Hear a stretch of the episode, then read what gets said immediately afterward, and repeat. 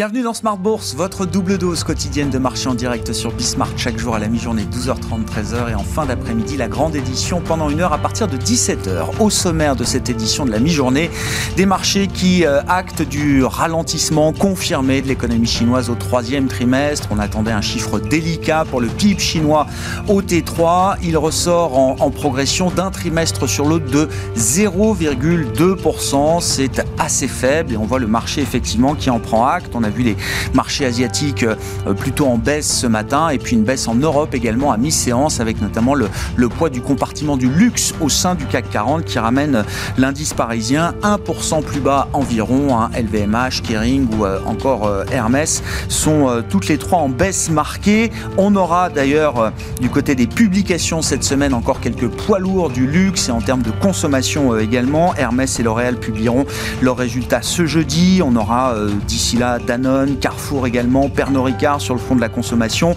Et puis euh, côté américain, pas mal de valeurs technologiques également qui publieront euh, cette semaine, qui commenceront à publier avant les grandes valeurs euh, GAFA. Mais on aura déjà dès demain soir les résultats de Netflix après la clôture du marché américain. Et puis dans le secteur tech automobile, les résultats de Tesla qui sont attendus mercredi soir. Voilà pour le programme de la semaine et le plan de trading, bien sûr, comme chaque lundi à la mi-journée à 12h30 avec les équipes de Bourse après euh, le rallye de la semaine dernière et jusqu'à l'échéance de vendredi. On voit donc un nouveau coup de mou sur le marché euh, parisien et sur les marchés européens, notamment. Romain Dobry sera avec nous évidemment en plateau dans quelques instants.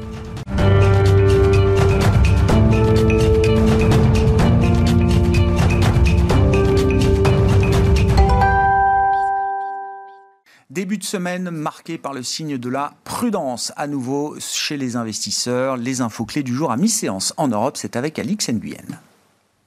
Retour dans le rouge pour la Bourse de Paris qui commence la semaine pressurisée par un combo de craintes, celle d'une inflation alimentée par la hausse des cours des matières premières d'une part, et puis celle du ralentissement de la croissance de l'économie chinoise d'autre part, euh, sans compter que cette semaine, les publications trimestrielles iront crescendo.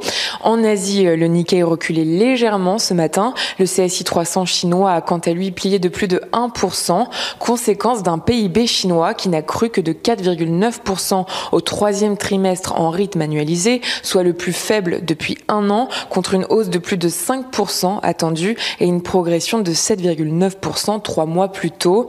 En cause, les coupures d'électricité, les tensions sur les chaînes d'approvisionnement et la persistance de foyers de contamination au coronavirus. La production euh, industrielle a quant à elle augmenté de 3,1% en septembre contre une hausse de 4,5% prévue. Aux États-Unis, Wall Street a connu euh, sa meilleure semaine depuis un mois du fait euh, d'un bon début de saison euh, des résultats trimestriels, mais aussi grâce à la hausse surprise des ventes au détail en septembre. Les prochains jours seront animés par les comptes trimestriels de Netflix, Johnson Johnson, Procter Gamble, Tesla, IBM, Intel ou encore American Express. 11 sociétés du CAC 40 dévoileront leurs chiffres d'affaires ou leurs résultats trimestriels, à commencer par Danone demain.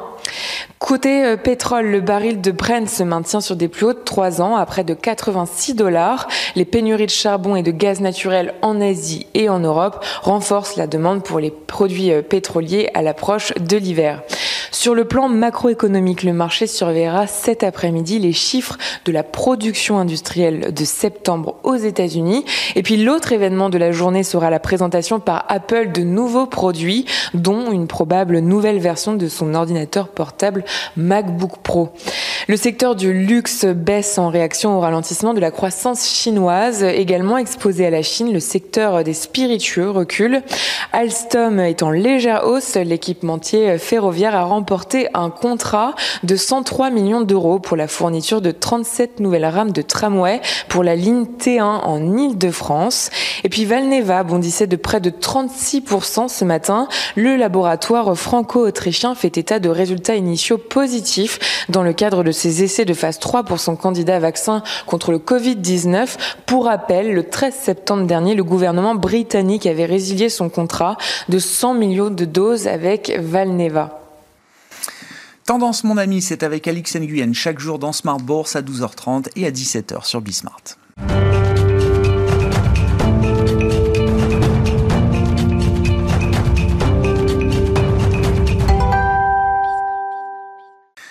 Difficile d'être euh, très à l'aise sur ces marchés. On en parle comme chaque lundi à la mi-journée avec les équipes de Bourse Direct. Romain Dobré qui est à, mes côtés en plateau. Bonjour Romain. Bonjour. C'est le plan de trading de la semaine. Vous étiez avec nous vendredi pour euh, l'échéance, l'expiration du contrat futur donc pour le mois d'octobre. On traite euh, sur le mois de novembre désormais, effectivement, hein, même si on est encore seulement à mi-octobre aujourd'hui. C'est le futur novembre qui est aujourd'hui d'actualité pour le, le marché, pour le marché parisien notamment. Oui, difficile d'être complètement à l'aise parce que on l'a bien expliqué avec vous ces dernières semaines. On a quand même depuis fin septembre une dégradation de moyen long terme sur de, gros indices et de, gros indicateurs de marché, tous, vous dites, euh, Romain. Et en même temps, sur la partie court terme, on voit qu'on peut avoir alors deux, trois jours de rallye comme en fin de semaine dernière, mais qui sont des, rallyes qui euh, ne tiennent pas forcément très longtemps. Non, effectivement, c'est d'où cette euh, expression de rebond du, du chat mort hein, qu'on connaît bien sur les marchés. Est-ce que ça va vraiment être le cas? C'est toujours à monitorer, c'est difficile de, le dire, mais simplement le, le, scénario se confirme un peu. Euh, on considérait que ce rallye, même s'il était euh, important en en taille euh, et, en, et, en, puissant en mouvement, puisqu'il y a quand même trois gaps d'affilée euh, sur la plupart des indices. Hein. D'ailleurs, c'est toujours intéressant de constater la technicité et l'harmonie la, des différents indices en ce moment. Euh, c'est-à-dire que si, si c'est un tel rouleau compresseur que, si c'était un vrai rouleau compresseur, on n'aurait pas ces gaps, on n'aurait pas ces trous d'air. Pourquoi baisser pour remonter quelques jours après avec des mouvements techniques qui se suivent comme ça? Et donc, on, considère qu'effectivement, ça peut toujours être des grosses mains qui ont allégé et commencé à le faire chez nous très clairement à partir de mi-août, euh, avec le secteur du luxe, hein, sur lequel ça appuie assez fortement, et puis, euh, et puis des rebonds qui sont alimentés par euh, de la spéculation, hein, des choses techniques qui se produisent, d'où ces, ces, fameux trois gaps. Hein. On rappelle que trois gaps d'affilée, c'est souvent gap de rupture avec une tendance, gap de continuation qui donne la moitié du parcours, et gap d'épuisement. On évoquait la possibilité d'un gap d'épuisement eh vendredi soir, et ça se confirme, ça se matérialise aujourd'hui, clairement. Et donc sur le S&P, sur le MSCI World, sur le Nasdaq, sur beaucoup de beaucoup d'indices, sur le CAC aussi, et même sur des valeurs. Donc il y a un marché très technique qui n'est pas donc donc pas très soutenu euh, dans ce rebond. Et c'est ce qui nous laisse euh, ben, sceptique, on va dire pour l'instant, pas pessimiste, on va dire, mais sceptique avec quand même beaucoup d'éléments qui euh, donnent des signaux de faiblesse aussi. Hein. On arrive, on entame cette nouvelle échéance du, mois de novembre mm. avec peu d'intérêt. On est 100 points plus haut qu'à l'échéance de, de, de, septembre. Euh, euh, de, on arrive, ouais, on arrive à l'échéance de septembre en commençant octobre. On, est 100 points plus haut et on est pourtant avec 40 000 contrats futurs de moins sur une position globale qui est à moins de 300 000. On n'avait pas vu moins de 300 000 contrats depuis février dernier, donc c'est beaucoup. Et c'est 11% ou 12% de, 12 ah de moins que euh, l'échéance précédente. Donc on est 100 points plus 12% d'intérêts de, qui ont été détruits là au cours de cette euh, dernière échéance. Dans 100 points de hausse. Alors c'est de l'intérêt spéculatif, c'est pas uniquement c'est pas ça reflète pas l'ensemble du marché, mais ça donne quand même le ton. Euh, on est monté de 100 points sur destruction d'intérêts, destruction de contrats, probablement rachat de short par définition et, et intérêts techniques aussi qui se sont équilibrés, mais avec diminution. Ça veut dire que même si on remonte, on remonte en étant très prudent. Euh, en tout cas en détruisant l'intérêt. Et paradoxalement, les opérateurs sont moins prudents. Alors on a évoqué euh, ces, éléments-là. Reste quand même que euh, là, je, parle du niveau de couverture sur le marché. Euh, on a évoqué ces éléments-là vendredi en expliquant qu'il y avait beaucoup de complaisance sur les options sur le mois de novembre. C'est souvent le cas quand une échéance redémarre, sauf que là, on a eu des alertes baissières assez marquées récemment, et qu'en général, dans ces cas-là, les opérateurs se couvrent à nouveau. Là, c'est pas le cas du tout, et c'est même, on est même sur des niveaux de couverture qui sont sur les niveaux actuels. j'entends au, niveau de juin dernier. Juin dernier, euh, eh bien, ça a été des niveaux qui étaient des niveaux qu'on n'avait pas vus depuis plus d'un an et demi, et ça a déclenché dans le mois qui a suivi, parce que ça s'est déclenché. une baisse marquée en juillet. Hein. Une baisse marquée en juillet, ah euh, qui s'est qui s'est euh, matérialisée vraiment en, août. donc ça a mis un peu de temps à se mettre en place, mais on a un marché qui est complaisant. Alors on, a on évoquait comme hypothèse vendredi, Romain, c'est que pour expliquer cette complaisance là sur la position ouverte, sur le ratio put call des, des, des options c'était contrairement à juin, peut-être, beaucoup plus de gérants avaient fait du cash euh, directement, d'une certaine manière. Tout à fait. Et puis, ils ont toujours de nouveaux entrants, de nouveaux portefeuilles à faire entrer. Donc, ce cash disponible euh, rend effectivement moins nécessaire la couverture. Quand on a allégé en dessous de, aux alentours de 6002 et qu'on n'est pas, on pas repassé en dessous, il n'y a pas vraiment de raison de s'alerter pour les opérateurs. Et puis, on s'habitue à ces accélérations baissières et à payer les, les, creux de marché. N'empêche que ça, pour l'instant, le consensus veut acheter sur repli. Sauf que si on a des éléments de dégradation, comme on l'a vu ce matin, des mmh, coups de froid dans mmh. l'économie ah chinoise, que le marché euh, euh, a décidé de prendre comme un, coup de frappe, alors que c'était pas une, réelle surprise, euh, eh bien, on pourrait voir les carnets d'ordre se vider un peu et l'intérêt acheteur sur repli être un peu plus en retrait ou les grosses mains continuent à vendre et dans ces cas-là, les achats sur repli de gestion, etc., qui ne représentent pas l'intérêt majeur du marché, euh, être euh, débordés et, donc les niveaux, euh, les niveaux de, support enfoncés. On n'en est pas là, mais on est quand même très prudent et pour l'instant, on n'a pas d'éléments. On a toujours des éléments de prudence. Il va falloir confirmer les niveaux qu'on a débordés la semaine dernière. Pour l'instant, c'est le cas à peu de choses près, mais on, se maintient au-delà de ces niveaux techniques. Il va falloir confirmer sur plusieurs clôtures et probablement au-delà de cette échéance et probablement au-delà de la saison de publication qui va être le, juge de paix pour les semaines à venir. Ouais, donc une période de plusieurs jours, plusieurs semaines euh, euh, de, de, confusion, en tout cas d'idées, de, confusion encore peut-être pour, euh, pour les marchés, les opérateurs et les indices. Justement, si on prend, tiens, pour commencer, les trois grands indices américains, graphiquement, qu'est-ce qu'ils peuvent nous dire aujourd'hui si on commence par le S&P 500, Romain Alors le, le S&P 500, c'est le scénario idéal, c'est celui sur lequel on s'attardera le plus, mais voilà, biseau baissier, donc sortie des canaux haussiers de long terme, biseau baissier, donc figure haussière, la, ligne en tiret bleu montre euh, l'objectif, c'est-à-dire la, borne haute du biseau. Mhm. On a encore un 1,5% de hausse possible euh, pour aller chercher les, objectifs. Euh, en revanche, on voit qu'on a eu, et vous voyez les cercles violets, j'espère, trois gaps d'affilée aussi. cap de rupture, cap de continuation et peut-être gap d'épuisement vendredi. en tout cas, gap d'épuisement ne veut pas dire forcément qu'il faut se positionner vendeur, mais que la tendance à court terme et, la dynamique à court terme marquent un coup d'arrêt. Donc, euh, on remonte au niveau d'alerte euh, de court terme, en tout cas. Moyen terme, on les laisse à 4232. Court terme, on monte à 4372. On va se laisser un peu de marge. Ce serait la réintégration du biseau. Ce serait pas normal d'en sortir et de retourner à l'intérieur.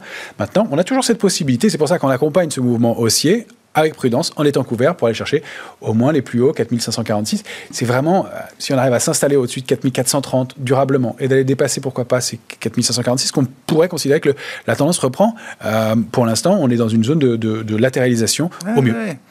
Oui, c'est ça, quelque chose d'assez neutre en fait dans le positionnement euh, du, du, marché par rapport à la situation technique euh, comme euh, vous la lisez aujourd'hui, hein, c'est ça Très neutre et très technique à la fois. trois gaps d'affilée, le marché réagit de façon technique. Trois gaps qu'on retrouve d'ailleurs aussi sur le Nasdaq. Hein, sur le Nasdaq, c'est pour ça que je voulais vous les montrer et puis vous montrer les niveaux. Là, on a réintégré le canal haussier de long terme très, très nettement avec du volume. On a débordé le niveau de 15 500 qui est important puisque ça valide une possible figure de retournement haussière et donc une continuation.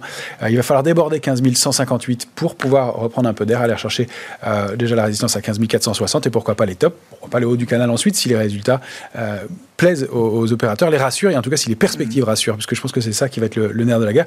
L'alerte de court terme, elle est à 15 594. Celle de moyen terme, elle est vraiment plus basse sur le Nasdaq. Euh, il faudrait vraiment rompre 13 770. Mais on sait que les marchés seront relativement harmonieux. Si le Nasdaq casse l'air de court terme, euh, le mouvement pourrait être un peu, plus, un peu plus brutal. Si on regarde euh, le Dow Jones sur une vision hebdomadaire, cette fois, qu'est-ce qu'on peut lire, euh, Romain? Vision hebdomadaire, pour vous montrer, voilà. Le dollar, le dollar, pardon. Le dollar. là, c'est Dow ah, Jones. Dow Jones, Oui, En effet, juste pour faire un point, parce que là, il est dans un triangle symétrique, on voit ces grandes mèches en bas du triangle, le marché a été bien repayé à chaque fois, il y a toujours cette buy, the dip. et puis, le blocage sur cette oblique que je voulais mettre en, valeur pour montrer que, voilà, on n'est pas sorti du triangle symétrique sur le Dow Jones, là, c'est un peu plus mitigé, et des niveaux techniques à surveiller avec une alerte de court terme qui est placée à 34 585. On, s'est bien éloigné de l'alerte de court terme, celle de moyen terme encore plus. Il va falloir repasser au-delà de 35 387 pour reprendre vraiment de l'élan. Et puis oui, effectivement, on reparle du dollar parce qu'il est peut-être temps de se réintéresser à nouveau aux devises, au forex, et euh, l'indice dollar notamment euh, envoie des signaux de renforcement continu depuis plusieurs semaines maintenant. Exactement, on l'a évoqué et c'était intéressant de le, visualiser. Euh, là, le dollar index se retourne, il donne une figure de retournement de, long terme, hein. on est sur un graphique hebdomadaire, avec un double appui important à 89,47, et puis la sortie d'une oblique. Alors, est-ce qu'on y voit une, une épaule, tête, avec deux têtes et épaules inversées? Ça arrive ça existe. Euh, en tout cas, on voit une certaine symétrie. Le franchissement d'un niveau euh, de façon assez puissante. Pour l'instant, on bute sur, sous 94,62. Euh, le débordement de 94,62 ouvrait à la voie une accélération importante aux alentours de 99,10. On rappelle que la, structure est inverse sur l'euro, qui représente la plus grosse pondération hein, de l'indice dollar index, qui c'est 60% mm. à peu près, un peu moins de, du dollar index. Et l'euro dollar, lui, on l'a présenté plusieurs fois déjà, forme une structure d'épaule tête épaule inversée. Et tant qu'on est sous un 10, 8, 10. le, mouvement est baissier, on est largement en dessous pour l'instant, avec des cibles situées entre un, 11 et un 12.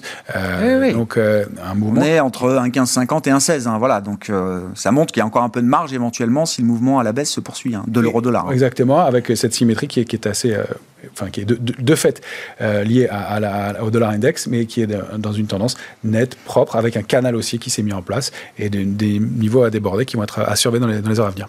Si on en vient aux indices européens, et euh, l'Eurostox évidemment est l'indice emblématique des grandes valeurs de la, de la zone euro, que nous dit le, graphique de l'Eurostox, euh, Romain? Il ressemble à celui du Dow Jones. Donc oui, on a cette harmonie sur le marché. Encore des mèches en bas sur une ligne de tendance haussière de long terme, euh, de, court terme, la ligne en noir, avec eh bien, des rebonds, et on est allé buter sur une résistance 4184 qui est importante, qui est le haut du triangle. Pour l'instant, on réintègre ce matin ce, triangle. il va falloir déborder ces niveaux en clôture pendant plusieurs heures pour pouvoir aller accélérer un peu et chercher des mouvements. Alors, on a pris des mouvements qui sont pour l'instant pas très amples, euh, aux alentours de 4500 points. On a pris la petite partie du triangle, on pourrait euh, y voir plus. Il va falloir euh, confirmer, trouver des relais, du volume. Les mm. volumes, il faut le rappeler, sont plus lourds dans les mouvements de baisse que dans les mouvements de rebond qu'on a connus aussi. C'est ce qui laisse dubitatif quant à la, pérennité de cette accélération. Bon, et puis si on prend le, CAC 40, le futur CAC, donc sur une lecture journalière, au-delà de 6655 points, donc on se situe autour de 6670 là, à la mi-journée, on, on, est plutôt toujours quand même du bon côté à court terme. Exactement. Ça. On est sorti de notre triangle, nous. Euh, maintenant, comme on manque de, de, momentum en ce moment, j'ai préféré prendre une petite figure à l'intérieur du triangle qui est une tasse séance. On peut l'avoir comme ça, ou une épaule tête épaule inversée comme on veut, mais euh, qui est un peu moins haute, avec une cible au-delà de 6820 points. Euh, le, le, le pullback de ce matin et le retour euh, le, le, throwback pardon, de ce matin et le retour sur la ligne de 6655 euh, sont déjà importants. Et c'est à moins qu'on on retrace une grosse partie de la hausse et que surtout, au-delà, après la sortie de la figure, euh, c'est pas normal d'aller chercher 6735, qui est une résistance vraiment importante à déborder, et d'aller rebaisser autant dans la foulée. Il va falloir qu'il va falloir reconstruire et que le mouvement pour aller chercher 6820, qui est pas extrêmement loin, ben, est déjà entamé. Cette figure, on ne devrait pas avoir un mouvement de throwback, donc de retour sur la ligne de coup de la figure précédente aussi important. On aurait pu euh, progresser un peu, mais d'aller faire quasiment la moitié de l'objectif et de retracer autant, c'est signe de manque de momentum, manque d'intérêt, grande technicité, toujours avec ces mêmes gaps sur l'indice parisien. Bon, et puis notre baromètre euh, Kering, là aussi, mais c'est intéressant, c'est-à-dire qu'on a des comportements valeur par valeur qui sont euh, euh, là aussi très très techniques, comme on peut le retrouver sur les indices. Hyper technique, et, vous voyez toujours cette, bah, ce, doute. Hein. On est toujours dans, dans, le canal haussier de long terme sur, sur Kering, donc étant en, violet. La grande tendance en bleu, c'est la baisse, l'accélération baissière de cet été qu'on a plusieurs fois évoqué, avec un petit canal à contre-tendance de, de, de rebond, et puis une accélération baissière un biseau qu'on avait évoqué, donc c'est pour ça que le, pire n'était pas, n'était pas certain immédiatement, ça se confirme, sortie du biseau, en gap, avec trois gaps d'affilée, pour aller former euh, vendredi soir eh bien, un dernier gap et une, étoile euh, filante. Donc cette bougie, cette bougie seule tout en haut, qui montre bien hein, que les acheteurs ont essayé de reprendre la main pour aller toucher le haut du canal haussier de long terme. Ils n'y sont pas parvenus. Ce sont les vendeurs qui ont pris la main. Et là, ce gap baissier aujourd'hui en ouverture avec euh, de hebdomadaire, avec euh, du volume euh, et, une grande bougie rouge, ça forme ce qu'on appelle une étoile du soir. En haut de marché, c'est très mauvais. Là, c'est dans un rebond, ça laisse dubitatif, mais on va surveiller donc 642 et 697 sur, sur Kering qui va nous indiquer si euh, on est ou pas du bon côté de la barrière, sachant qu'elle publie demain. Donc euh, ça, on va, on va en savoir plus. Euh, les bons résultats, on, le sait, LVMH les a déjà donnés. je suis pas sûr qu'on puisse avoir vraiment de très bonnes nouvelles sur Kering aujourd'hui. Il y a un risque qui est aussi asymétrique. le risque, il est des mauvaises surprises. Ça ne veut pas dire que ce sera de mauvaises surprises demain, j'en sais rien. Mais le risque est asymétrique. mais... Les bonnes nouvelles, on les attend. Ouais. On voit même sur la Chine, on va en parler dans un instant, on attendait tous des, des, des nouvelles quand même mitigées sur le troisième trimestre. C'est le cas et ça fait baisser le marché, à commencer par le secteur du luxe aujourd'hui à Paris qui paye son tribut au ralentissement de la croissance chinoise et qui emmène euh, le CAC, alors sous les 6700 points bien sûr, autour de 6670 points à mi-séance en baisse d'un peu moins de 1%. Merci beaucoup Romain. Romain Debré avec nous chaque lundi pour le plan de trading avec Bourse Direct dans Smart Bourse sur Bismart.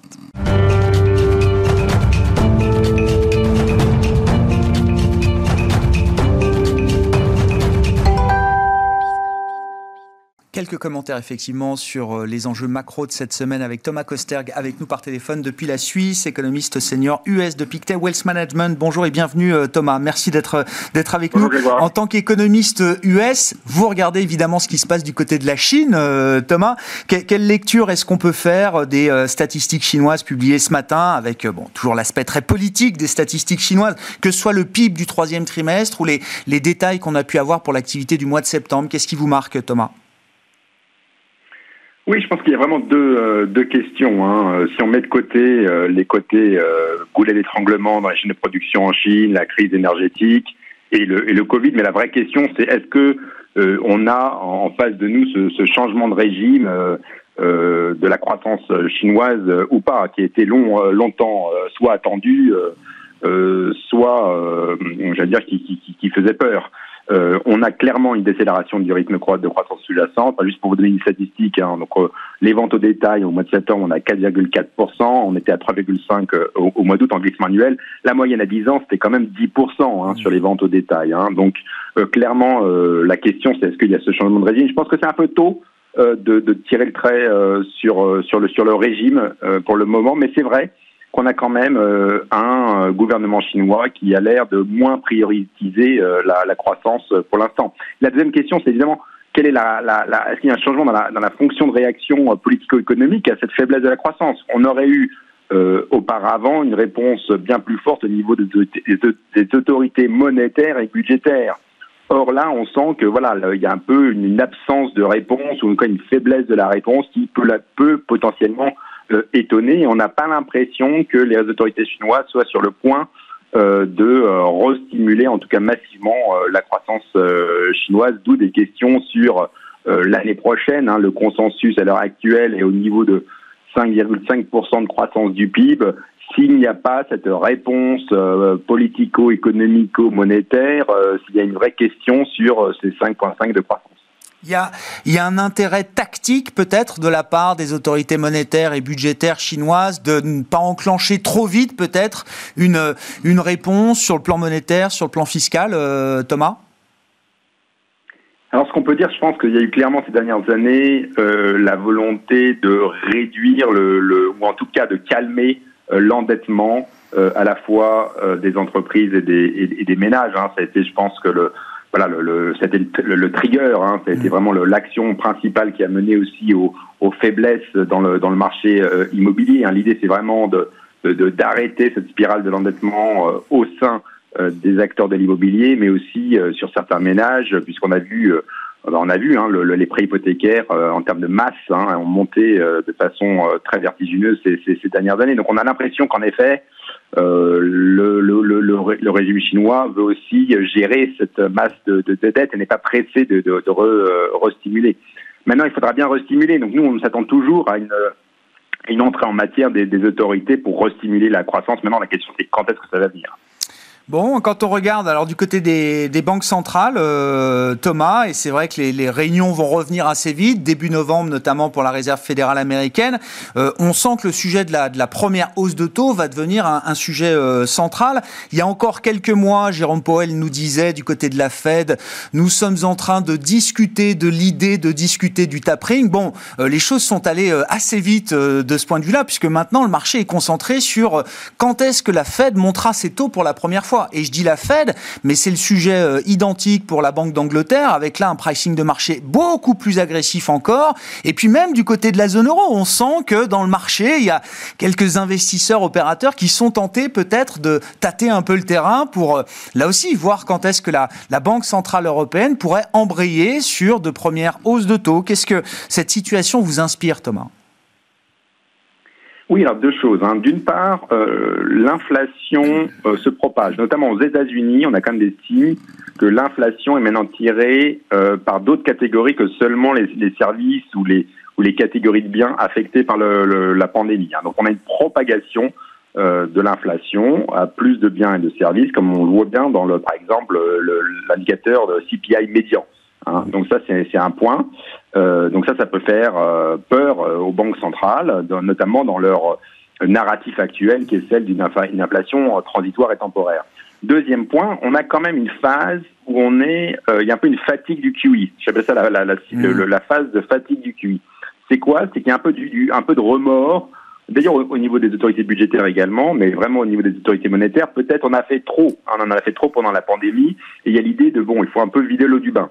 Euh, et évidemment, avec cette inflation qui se propage notamment à d'autres euh, catégories et un peu ce remords des banquiers centraux, ou en tout cas cette hésitation, bah, les marchés financiers, les marchés monétaires en particulier, s'engouffrent dans la brèche hein, et essayent de challenger, de, de défier les banques centrales, euh, notamment leur, euh, bah, on sent que leur argumentaire d'une inflation transitoire est un peu fragile. Donc voilà, on a des marchés financiers, des marchés monétaires qui s'engouffre dans la brèche vraiment à ce moment-là. Et je pense que le cas emblématique, c'est le, Royaume-Uni avec la Banque ah d'Angleterre qui pourrait démonter les taux dès le mois de novembre. Elle a même pas fini son programme de QE, hein. c'est ça qui est impressionnant. Et ça peut donner d'ailleurs des idées à la Fed, parce que la Fed doit baisser ses achats d'actifs, mais ne devrait arrêter le programme d'achat d'actifs que l'été prochain. Et donc c'est pour ça qu'on parlait de pas de hausse de taux avant le deuxième moitié de l'année prochaine, potentiellement. Or là, si le Royaume-Uni donne l'exemple qu'on peut commencer les taux avant d'avoir fini avec le QE, ça pourrait donner des, vraiment des mauvaises idées à la Fed.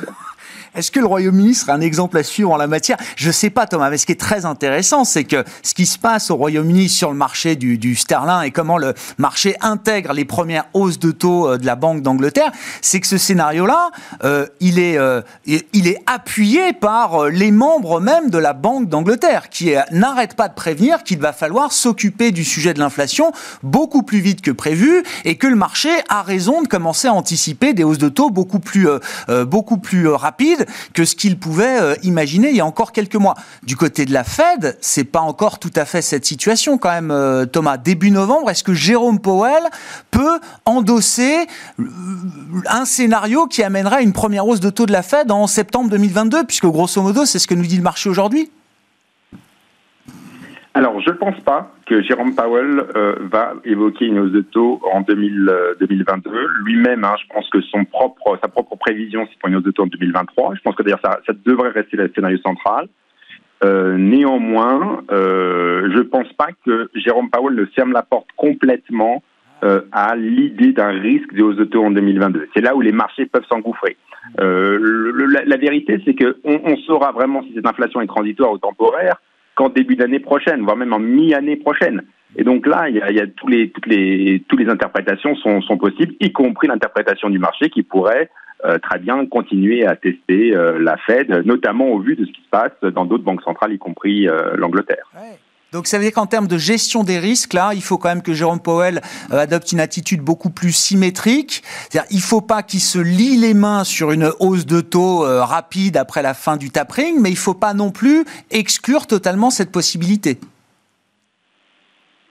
Tout à fait. Alors après, il y a une autre considération hein, pour euh, Jérôme Powell, c'est qu'il est en campagne pour sa propre renomination. toujours, Donc il marche un peu sur des, des œufs. L'idée, c'est de pas euh, trop choquer à la fois les marchés actions et les marchés obligataires euh, avant d'être potentiellement euh, renominé. Donc je pense que son message va être le plus vague possible. Hmm. Et le problème de quand on est vague, c'est que on laisse potentiellement les interprétations courir, y compris les interprétations du, du, du, marché.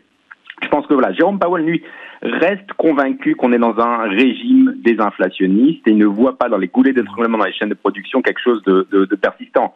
Mais là où en effet il peut y avoir un, un changement, c'est qu'on voit quand même un raffermissement continu des salaires euh, aux États-Unis et en fait le marché du travail euh, peut être beaucoup plus tendu que ce que la Fed est en train d'imaginer ou en tout cas sur son scénario de, de base au niveau du marché du marché de l'emploi.